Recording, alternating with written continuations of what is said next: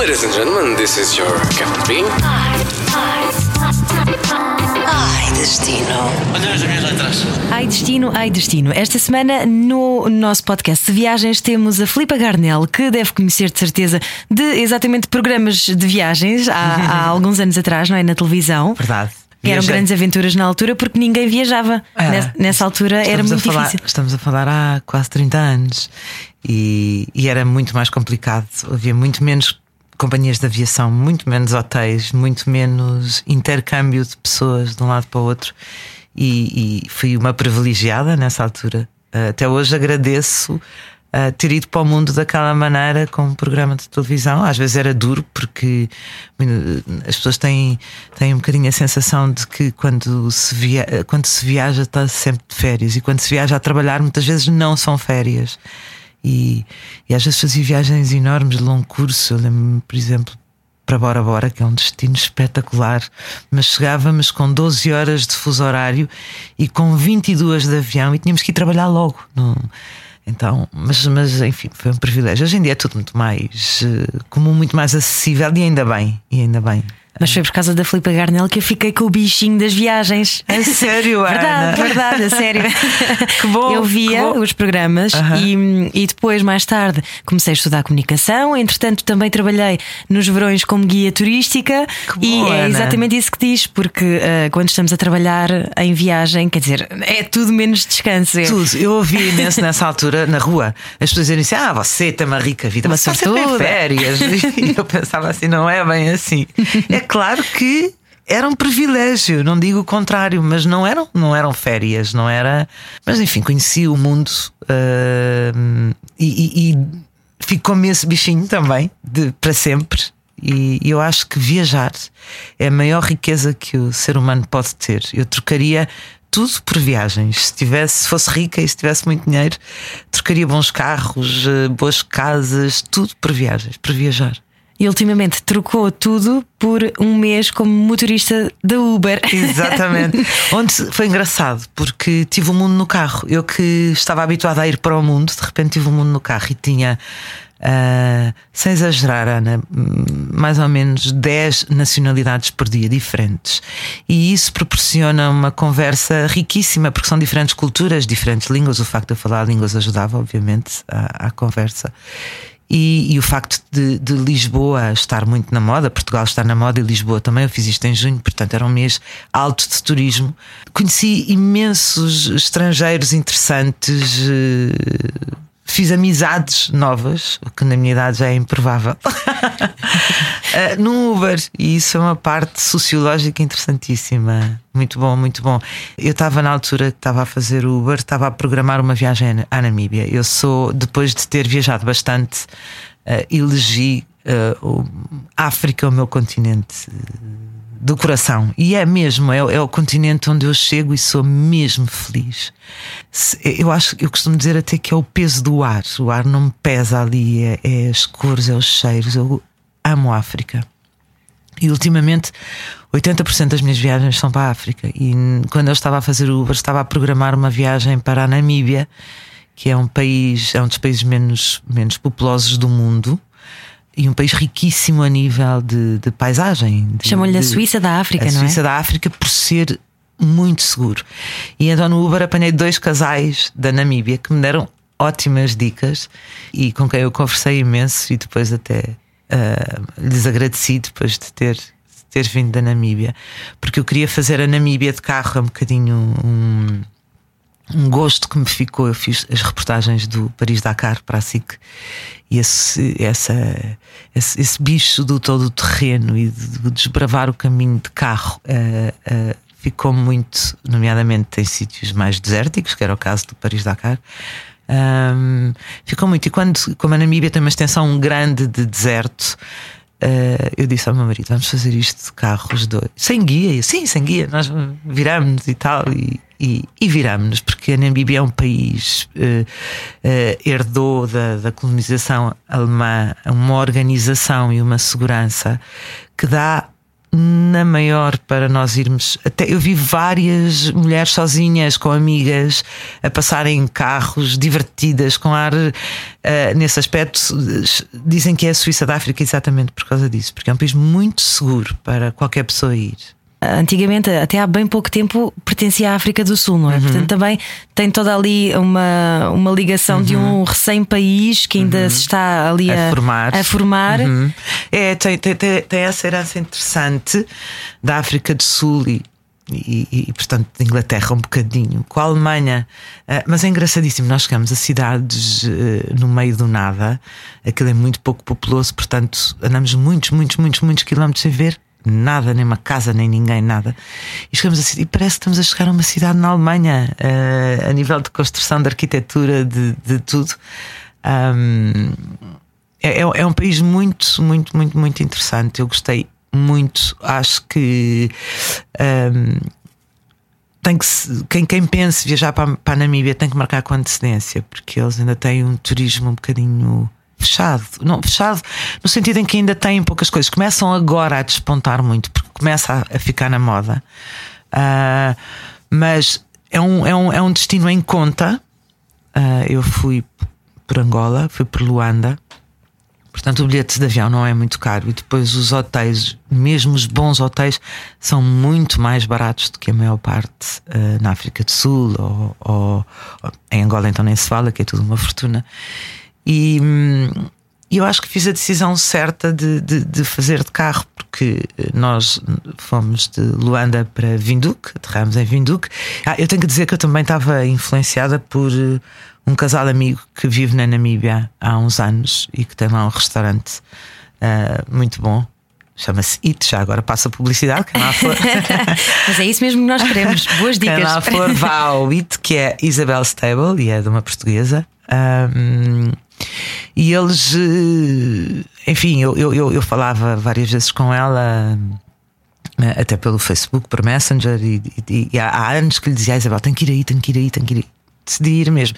Então aterramos em Vinduque e, hum, e alugámos um carro uh, no aeroporto. Dormimos essa noite em Vinduque, que é uma cidade. Uh, europeia, é uma capital europeia. Engraçadíssimo porque a, a paisagem é africana mas depois o, o, modo de estar e de, e de viver a cidade é europeia. Isso é tão pouco comum em África. Portanto, dormimos aí essa noite, demos uma volta ainda ali. Vinduque é relativamente pequeno. Uh, demos uma volta por Vinduque e no dia a seguir começámos a nossa aventura. E a nossa aventura começou por norte e por um, uma reserva animal que se chama Etosha, onde se faz safaris e onde muita gente Uh, me perguntava no Instagram e no Facebook se se, se viam tantos animais uh, como se vê na África do Sul. E eu aproveito aqui para dizer que sim, vêm-se imensos. E porquê? Porque, como é muito desértico e tem pouca água, os animais agrupam-se onde há água. E portanto é fácil ver-se animais. Por outro lado, tem muito menos gente do que os parques na África do Sul e, e, e até na Tanzânia ou no Quénia. E portanto uh, é um parque que vale imenso, imenso a pena visitar. Eu vi todos os animais possíveis e imaginários, destes chitas a leões, com bebés, ainda por cima tudo com crias, foi fantástico. E portanto fomos, atravessámos por fora o parque, numa das poucas estradas de Alcatrão que há na Namíbia. Uh, dormimos num, num, num hotel uh, que se chama Onguma, uh, que é muito bom um, um, lodge muito bom no meio da savana mesmo. Dormimos aí duas noites e depois fizemos o, o, o, o parque todo. Eh, de, de, de, norte para sul de carro, que são mais ou menos 400 km. São, parte desses 400 km são ao lado de um lago seco, em tempos foi um lago e hoje em dia é um, um, um, lago seco que é maior que Singapura. Isto para dar um, uma, uma ideia da dimensão da Namíbia. E nessa travessia uh, do, do, parque, os dois sozinhos, eu e o meu marido, uh, vimos todos os animais Apanhámos um susto com um hipopótamo enorme. Porque de repente íamos os dois, bem, as, as estradas são todas de gravilha, e, e olhámos para o lado e vimos um hipopótamo e resolvemos parar. Ele estava ali a comer umas ervas só que o hipopótamo decidiu atravessar a estrada e parou exatamente em frente ao nosso carro, assim, a olhar para nós com cara de mau. uh, sei lá, a dois metros do, do, do carro. E nós, bem, eu, eu uh, pensei, vou filmar isto com o telefone. Tive tanto medo, tanto medo, que a única coisa que eu filmei foi as minhas pernas. Não tenho, não tenho um bocadinho do hipopótamo gravado. eu, eu não queria respirar, porque ele, é assim, se ele avançasse nós para já fizemos uma estupidez que não se costuma, não, não se deve fazer. Depois ah, houve guias que nos disseram que foi desligar o carro, porque o carro deve estar sempre ligado, exatamente para uma situação de risco você poder. E nós desligámos o carro. Portanto, se ele avançasse para nós, nós tínhamos que ligar o carro, fazer marcha atrás. Bom, íamos. ia ser. Mas foi mesmo, mesmo um susto. E pronto. E essa foi a primeira parte de, da nossa aventura na Namíbia. Uh, depois ainda dormimos uma noite mais a sul, uh, quando saímos do parque, já mais nas montanhas, com uma paisagem completamente diferente. Um, fizemos muitos quilómetros por dia, porque é tudo muito longe, nunca fizemos menos de 500 e tal, 600 quilómetros por dia, sempre em estradas de gravilha uh, com pouquíssimas bombas de gasolina. E isso foi quando esse um dos casais que eu apanhei no Uber foi uma das dicas boas que eles me deram: foi sempre que vires uma bomba, para e põe gasolina, mesmo, mesmo que tenhas 3 quartos do depósito, porque podes não ver uma nos próximos 500 km. E é verdade. Um, portanto, quando deixo aqui essa dica também, se pensar fazer a Namíbia de carro, sempre que vir uma bomba, pare. Nós, nós à ida para esse parque parámos num, num numa, numa cidade a 300 km de Vinduque para abastecermos num supermercado. É engraçado quando alugam o carro na Namíbia, dão uma lancheira, porque as distâncias são tão grandes que e, e, e, como, e, é tanto tempo sem ver nada que tem mesmo que ter uma lancheira com bebidas e alguma comida. Um e kit algum... de sobrevivência, não é? Kit de sobrevivência, exatamente. Para o caso ficar perdido no deserto. Exatamente. E pronto, bom, desse parque fomos para a costa. Pá, que é lindíssima. Que é lindíssima, lindíssima. É uma costa brava. Uh, mar bravo, o Oceano Atlântico. Tem ali a Costa ah, dos Esqueletos. Dos esqueletos, é? lindo. Há uma, uma parte que nós vimos muito pouco, porque não conseguimos. Lá está, e nós tratámos disto com muita antecedência, não conseguimos hotel para ficar num sítio que é lindíssimo, que é da Amaraland. Da Amaraland é. Já devem ter visto aquelas fotografias daquelas montanhas de pedra encarnadas e pretas. É assim uma coisa brutal, uma, uma paisagem muito marciana quase. Um, nós não conseguimos ficar, passámos ao lado para a costa e a costa é maravilhosa e descemos a costa toda até hum, Swakopmund. Costa dos Esqueletos, já agora que se chama assim por causa dos barcos, não é? Que dão Exatamente, à costa, porque o mar ali é tão bravo. Tão bravo que os barcos dão à costa, naufragam ali e ficam. Uhum. Ninguém os tira, portanto há uma. Está cheia de ah, barcos tá, naufragados, é tá, lindo. É lindo. É eu, eu, andei pela Costa dos Esqueletos, mas na parte de Angola, de Angola. um bocadinho mais acima, assim. E já não, está, já não, há, já não há perigo, ah, Ana? Uh, Hoje em dia, com os instrumentos de navegação são um bocadinho mais uh, avançados, acho que a coisa está mais controlada. Os barcos que lá estão já foram, já naufragaram há muitos anos, uhum. mas ainda se encontram uhum. barcos lá ao longo da costa. A falar, uh, fizeste isso de carro também? Fiz de carro, mas tivemos que levar um guia. Nós partimos de Moçambiques, antiga Moçambiques, uhum. Namibe, uh, descemos por Porto Alexandre, hoje em dia chama-se Tomboa, uhum. e fomos sempre pela costa até chegarmos à foz do Rio Cunene. Isto Sim. para o, o documentário uhum. que eu fiz sobre os retornados, Uau. se chama de armas e bagagens. E, e, nós recriámos esse percurso precisamente porque há. Já não há minas, já, um, já está desminado. A, a, parte de dentro eh, está.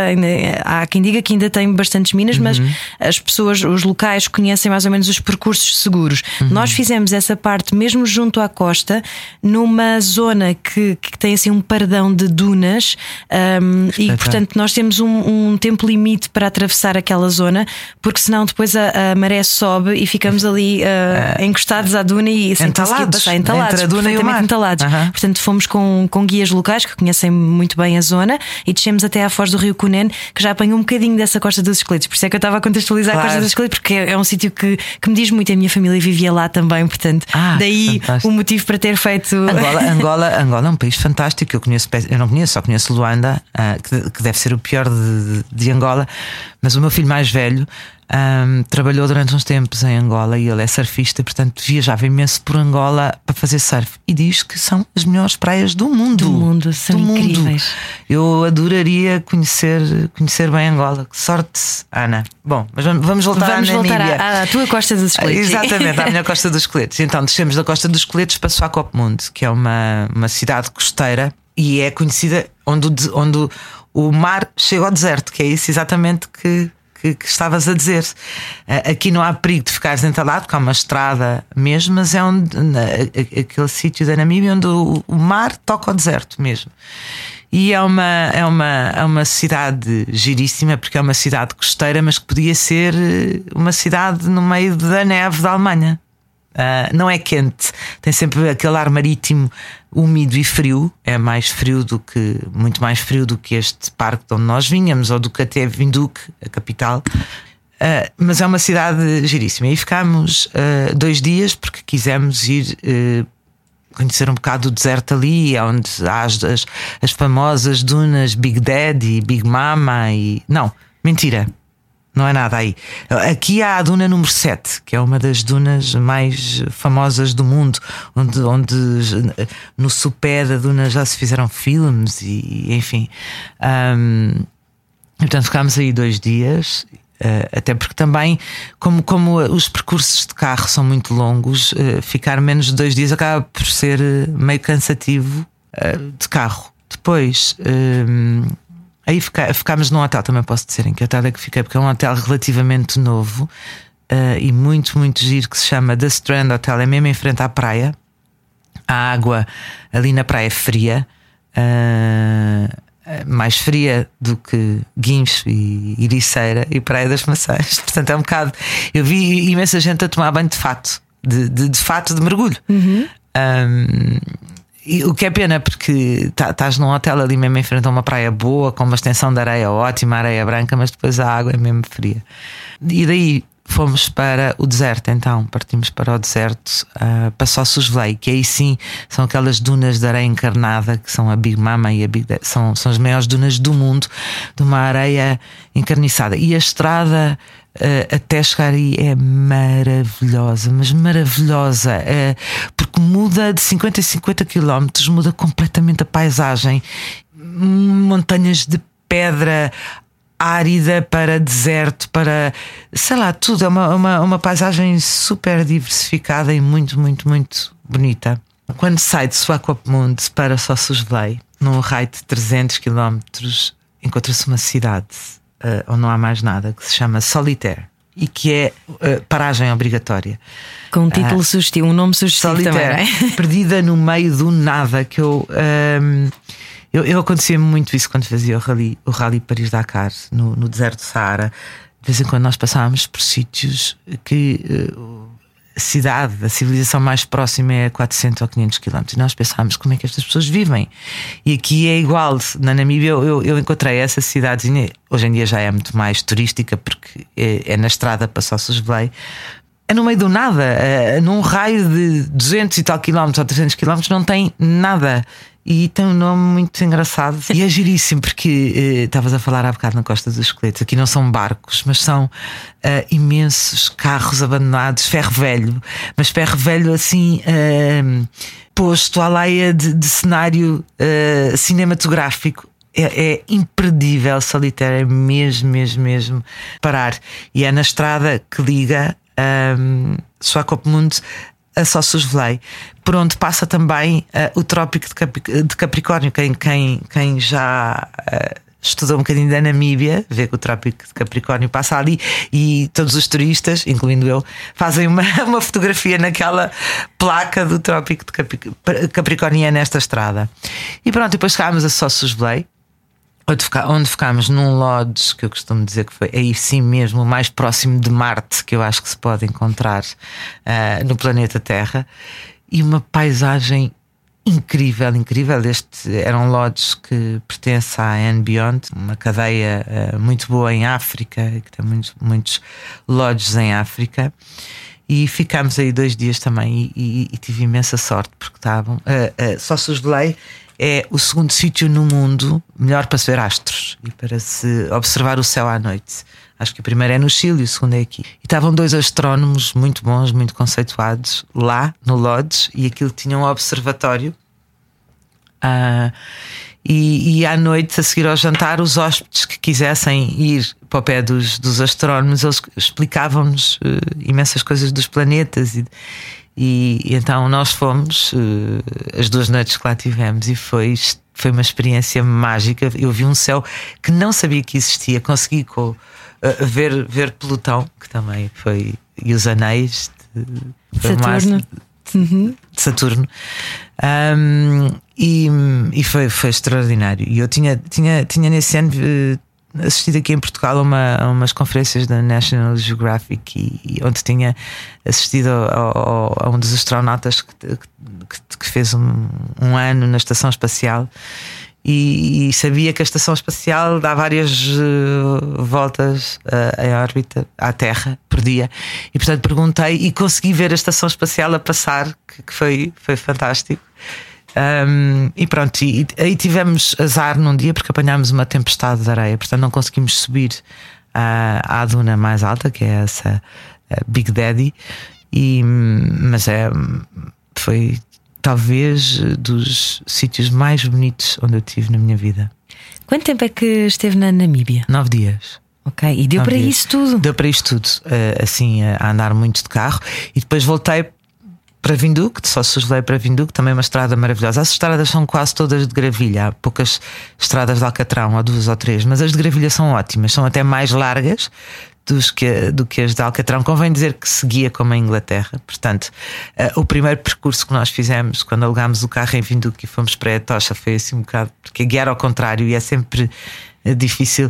Eh, Eu, eu lembro-me quando, quando passávamos por cidades, a tendência, por exemplo, é entrar nas rotundas ao contrário, não é? Entrar como nós entramos, apesar do volante ser do outro lado. Isso aconteceu, eu tive conduzir na Escócia e sim. É, não é? Entrar na rotunda. Ah, o que é que eu estou a exatamente, fazer? exatamente. Aqui é assim, portanto, o, a- a- a prima- o primeiro dia de viagem eh, foi um bocado assustador. As ultrapassagens, as ultrapassagens eram difíceis. Eu morria cada vez que tinha que ultrapassar. E aquilo é- tem muitos caminhões. O, o- enfim, o comércio é todo feito de- de- por, por, por caminhão, portanto, são estradas com muito, muito trânsito de caminhões e ultrapassar é difícil. Ah, no- primeiro dia, depois é como tudo, não é? Nó- Nós vamos nos habituando e, e é como tudo. Mas eh, é um destino que eu aconselho vivamente. Ponto um, é muito, muito, muito seguro. Ponto dois, não é caro, que é sempre simpático e é maravilhoso a nível de paisagem, de diversidade de paisagem. É talvez dos países em África mais ricos. E recapitulando, experiências a não perder: é Tocha, a É Tocha, costa, as dunas. É Tocha, a Costa de Esqueletos, Swakopmund, eu acho que é de ir. ah, é de ir mesmo, porque é onde o deserto chega ao mar e é uma sensação muito, muito. Há, há muita gente que faz, ah, que sobrevoa, há uns voos, umas excursões que fazem ah, uma hora da avioneta meia hora. E acho que é lindíssimo, eu não fiz, mas acho que é lindo. Ahm, e depois o deserto de Sossus Lake, é essa areia encarnada eh, extraordinária. E mesmo vindo que eu acho que vale a pena a capital, passar um ou dois dias, acho que, acho que vale muito a pena. Eu gostei muito, muito, muito da Namíbia, não vejo a hora de chegar, de voltar. Há alguma altura que seja melhor para visitar? Ah, em que altura é que a Filipa foi lá? Eu fui em novembro e, e é ótimo, ótimo. É, eu Verão lá, não é? É, é o princípio do verão, não é? Ah, e já apanhei calor, mas apanhei um calor bom, nada assim, aquele sufoco. É um, é um, é um clima muito seco e foi, foi fantástico. Eu estou doida para voltar à Namíbia. Ah, fazia tudo outra vez amanhã. E Eu- tive sorte, tive sorte porque nunca furei, é o meu pânico. Ah, era furar um pneu, porque eu não sei dar um pneu. E aquilo. e os carros, os jipes são, têm, são 4x4, a maior parte, não é? Porque anda-se muito em, em areia e em gravilha. E, e os pneus são enormes. Eu só pensava assim: se eu vou furar uma coisa destas, como é que eu vou trocar um pneu? Enfim, eu acho que o meu marido já se safaria muito melhor do que eu. Mas de qualquer maneira, e nós passávamos por imensos carros furados. furados. Nós nunca furámos, foi fantástico, foi muita sorte. Filipe, ainda não falámos da comida. O que é que se come na Namíbia? Ah, muita carne. Muita carne. Eles têm uma cozinha muito internacional, com, muitas, com muita influência da África do Sul, não é? E, e, e algumas coisas alemãs. Uh, mas come-se muito bem, mas é uma cozinha muito, muito, muito internacional. Muita carne, muita carne grelhada. Uh, eles têm. Eles fazem muito churrasco. Sei lá, não, não, não há assim uh, nenhum prato especial, nada de muito muito, muito diferente. É, é, muito internacional. Mesmo os supermercados uh, na Namíbia, eu quase que me arrisco a dizer que têm tanta ou mais variedade de tudo do que Portugal, porque eles têm muita influência sul-africana, são, são tudo cadeias uh, sul-africanas. E tem de tudo, tudo, tudo, tudo, mesmo as coisas mais gourmets que nós jamais pensamos encontrar em África, na Namíbia. Então agora vamos uh, fingir que estamos a voltar outra vez a Vinduque, ok? A Filipe está a regressar. Uhum. Uh, fizemos cala em Luanda, estamos a aterrar em Vinduque e qual é que é a primeira música que vem à cabeça? ah, Nós comprámos um disco lá na Namíbia feito por uma, uma banda uh, namibiana que eu não sei o nome uh, e que faz covers com sons africanos. E é maravilhoso esse disco. Eu, eu Iam ouvindo íamos, na road trip? Era, era o que íamos ouvindo, ouvimos imenso, imenso, imenso. Quando eu aterrei mesmo, uh, não sei, há uma música uh, da Zélia Duncan uh, que, que me marcou muito no, nos, nos rallies que eu fiz, que se chama Catedral, porque é uma música que fala de deserto. E Vindo que também é muito desértico. Uh, e portanto talvez, talvez me tenha lembrado dessa quando aterrei. Mas depois o que marcou realmente a minha viagem à Namíbia foi esse disco maravilhoso que nós encontramos com sons africanos, de, tudo em covers, mas fantástico. É um privilégio pisar a África, é um privilégio sentir a África, e portanto, se me perguntar, independentemente da tradição que há na língua, a palavra sempre que me ocorre quando aterro em África é obrigada. Obrigada também. Obrigada. Que também. viagem magnífica pela Namíbia. Obrigada, Filipe. Espero que vás, Ana. Sim. Depois contas-me. Está bem. Lá estaremos então. Boas viagens. Obrigado, igualmente. Podcast Ai Destino, Ai Destino. It's so easy. It's so easy Todas as semanas, a Rádio Comercial dá-lhe o roteiro perfeito para a sua viagem. Descarrega o podcast e apanhe boleia com a comercial.